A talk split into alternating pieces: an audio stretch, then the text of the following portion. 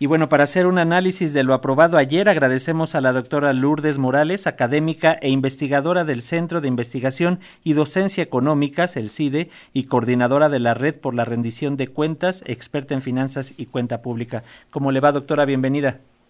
¿Qué tal? Buen día. Bueno, no soy experta en finanzas, pero sí en rendición de cuentas. Eh, muchas gracias. Buen día. Muchísimas pues gracias. Ya, ya, ya vieron el, el panorama de la discusión el día de ayer. Vamos a ver cómo queda la versión final.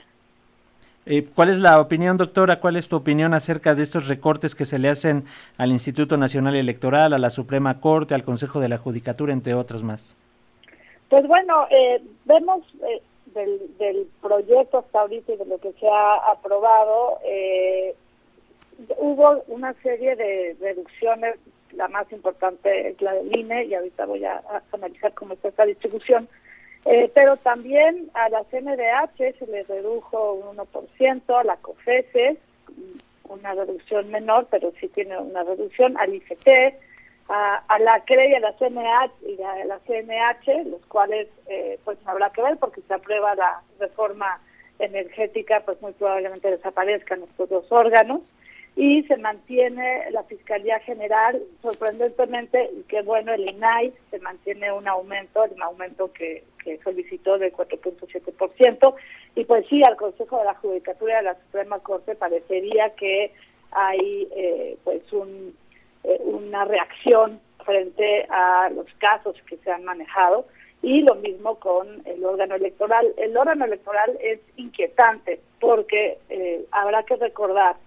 que cuando el INE solicitó recursos para realizar la consulta popular, la Suprema Corte le dijo que tenía que preverlo en eh, la solicitud de presupuesto previamente cualquier tipo de estos ejercicios como la consulta popular y entonces en su momento pues le dijo que no, que no podía aumentar el presupuesto porque no lo había previsto antes. Entonces, ¿qué es lo que solicita el INE? Porque se oye muy impresionante, impresionante 24.649 millones de pesos, ¿no? Pero ¿qué es lo que trae?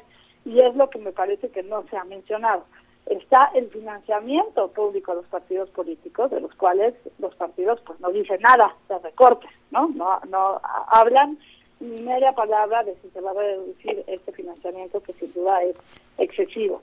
También está el presupuesto operativo, los proyectos especiales y se solicitó la consulta popular un monto por si acaso el presidente decide hacer una nueva consulta popular, además de la revocación del mandato. El recurso para una consulta es de 1.913 millones de pesos y para la revocación de mandato se requieren 3.830 millones de pesos. Entonces, el recorte del 26% de lo solicitado, equivale a 4.913 millones de pesos, pues mete al INE en un dilema bastante fuerte, porque eh, pues sigue en pie la realización de este ejercicio que hasta ahorita pues no conozco, a menos que ustedes tengan otra información, que haya grupos ciudadanos que estén solicitando que el presidente se vaya por pérdida de confianza, que es lo que dice la ley, ¿no?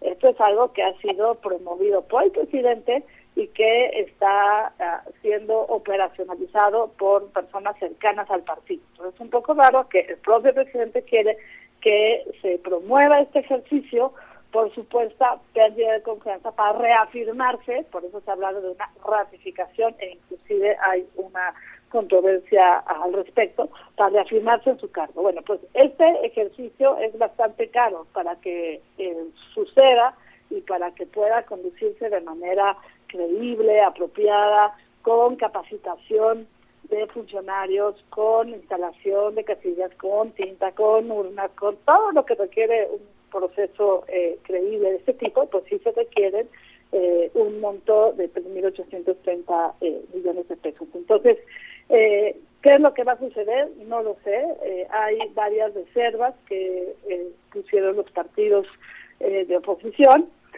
pero pues al parecer ya está preaprobado.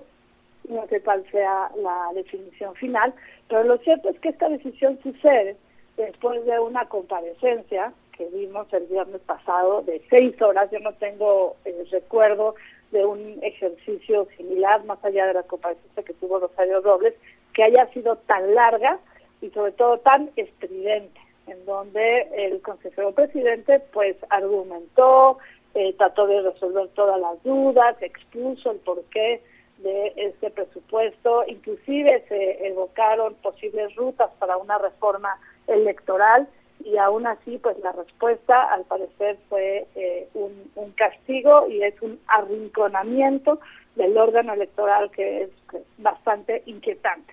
De los demás componentes eh, del presupuesto hay un aumento en salud, eh, hay un del, del 14%, hay un gasto de inversión que aumenta también del 14%, en donde eh, aparentemente hay una inversión, un gasto en infraestructura, aunque ya que se analizan las cifras con más detenimiento, pues vemos que la mayoría de este financiamiento se da a energía, a Pemex, a la CFE, ¿no? y, al PEMAYA, que tiene un aumento eh, importante.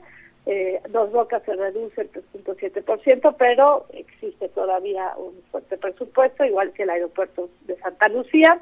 El gasto federalizado, contrario a lo que se decía, hay un aumento del 4.7%, eh, con un porcentaje importante de participaciones y aportaciones, y hay un restante que ahora los estados pues tendrán que hacer un esfuerzo de recaudación para completar el, gasto federalizado es el 88%, tendrán que completar este el financiamiento con recursos propios de los estados. Y eso será pues un un ejercicio interesante. Así es, doctora. bueno, los, demás grupos pues habrá que analizarlos ya eh, con cuidado, ya que quede el proyecto final. Pero me parece que la nota principal han sido estos recortes a, eh, a los contrapesos, que es la Suprema Corte y que es el órgano electoral, en un contexto pues bastante complejo. No olvidemos que el INE no solamente organiza elecciones, sino también tiene el encargo constitucional de la cultura cívica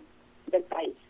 Y eh, pues sin duda en este contexto de estridencia eh, inquieta las posibles consecuencias de esta decisión. Sí, sin duda, como bien señala doctora, eh, hay, que esperar lo que se apruebe ya en el dictamen, que no consideremos que vaya a modificarse mucho, pero bueno, por ejemplo, algunas cifras rápidas es la Secretaría de Agricultura aumenta 2.700 millones, eh, la del Bienestar 2.457 millones, Salud, como bien señalaba, 1.580 millones, Relaciones Exteriores 560, lo también del Trabajo, Educación Pública, y bueno, cada uno de los rubros va a ser importante estarlos desmenuzando una vez aprobado. Y rápidamente, nada más como reflexión final, si nos permite, doctora. Eh, ¿Qué podrían hacer estos organismos como el INE, la, la, Judicatura, estos órganos que eh, van a resultar con una disminución de presupuesto? Definitivamente no hay forma de que puedan eh, trabajar o crear planes alternos ante una reducción de presupuesto. ¿Es inevitable trabajar con ese dinero? No, vaya que sí, ya lo hicieron una vez. Ya una vez hubo un esfuerzo pues bastante interesante de eh, revisión de gastos y de reorientación de la operación interna del órgano electoral y eh, ante la presión de realizar la consulta, recordemos que echaron mano de manera inédita de los que habían sido funcionarios de casilla. Y la verdad es que qué bueno que contamos con ese espíritu cívico en el país, porque varios de ellos aceptaron volver a ser funcionarios en el ejercicio de consulta. Aquí me parece que la revocación de mandato, como se estaba pensando y como estaba eh, imaginando la ejecución del mismo, pues se pone en entredicho. Pero no sé cómo van a hacer la revocación de mandato. Quizá lo hagan, no sé, eh, obviamente con menor instalación de casillas, con menor... Pero el problema es que eh, si, si lo hacen con menos recursos, eh, y el resultado es positivo, es como una manzana envenenada, ¿no? Van a decir, ah, bueno, ya ven, lo que no podían, sí podían. Y si no lo hacen, los van a culpar de estar boicoteando este ejercicio. Y lo mismo con la consulta popular. No hay forma de que eh, pueda haber eh, no otra consulta popular con tan pocos recursos. Pero seguro que el resto de la operación interna del instituto pues, seguramente será revisado y ajustado a, medida que pues, tengan ya la confirmación de que este es el, el presupuesto. Perfecto, pues muchas gracias, doctora Lourdes Morales, académica e investigadora del CIDE y coordinadora de la Red por la Rendición de Cuentas. Vamos a permanecer eh, pendientes de este dictamen, cómo quede ya aprobado para poderlo revisar punto por punto y si nos permite más adelante hacemos contacto para que nos platique cómo lo ven ustedes. Sí, muchas gracias. Y a ver si los partidos dicen algo de su propio presupuesto. Exacto. Porque se bajan en la Cámara que no es tan sustantivo como los recursos que van a recibir por financiamiento eh, ordinario y para los que tengan elecciones. Así es, efectivamente. Pues vamos a permanecer pendientes. Gracias, doctora. Muy buen día. Hasta luego. Hasta pronto, gracias.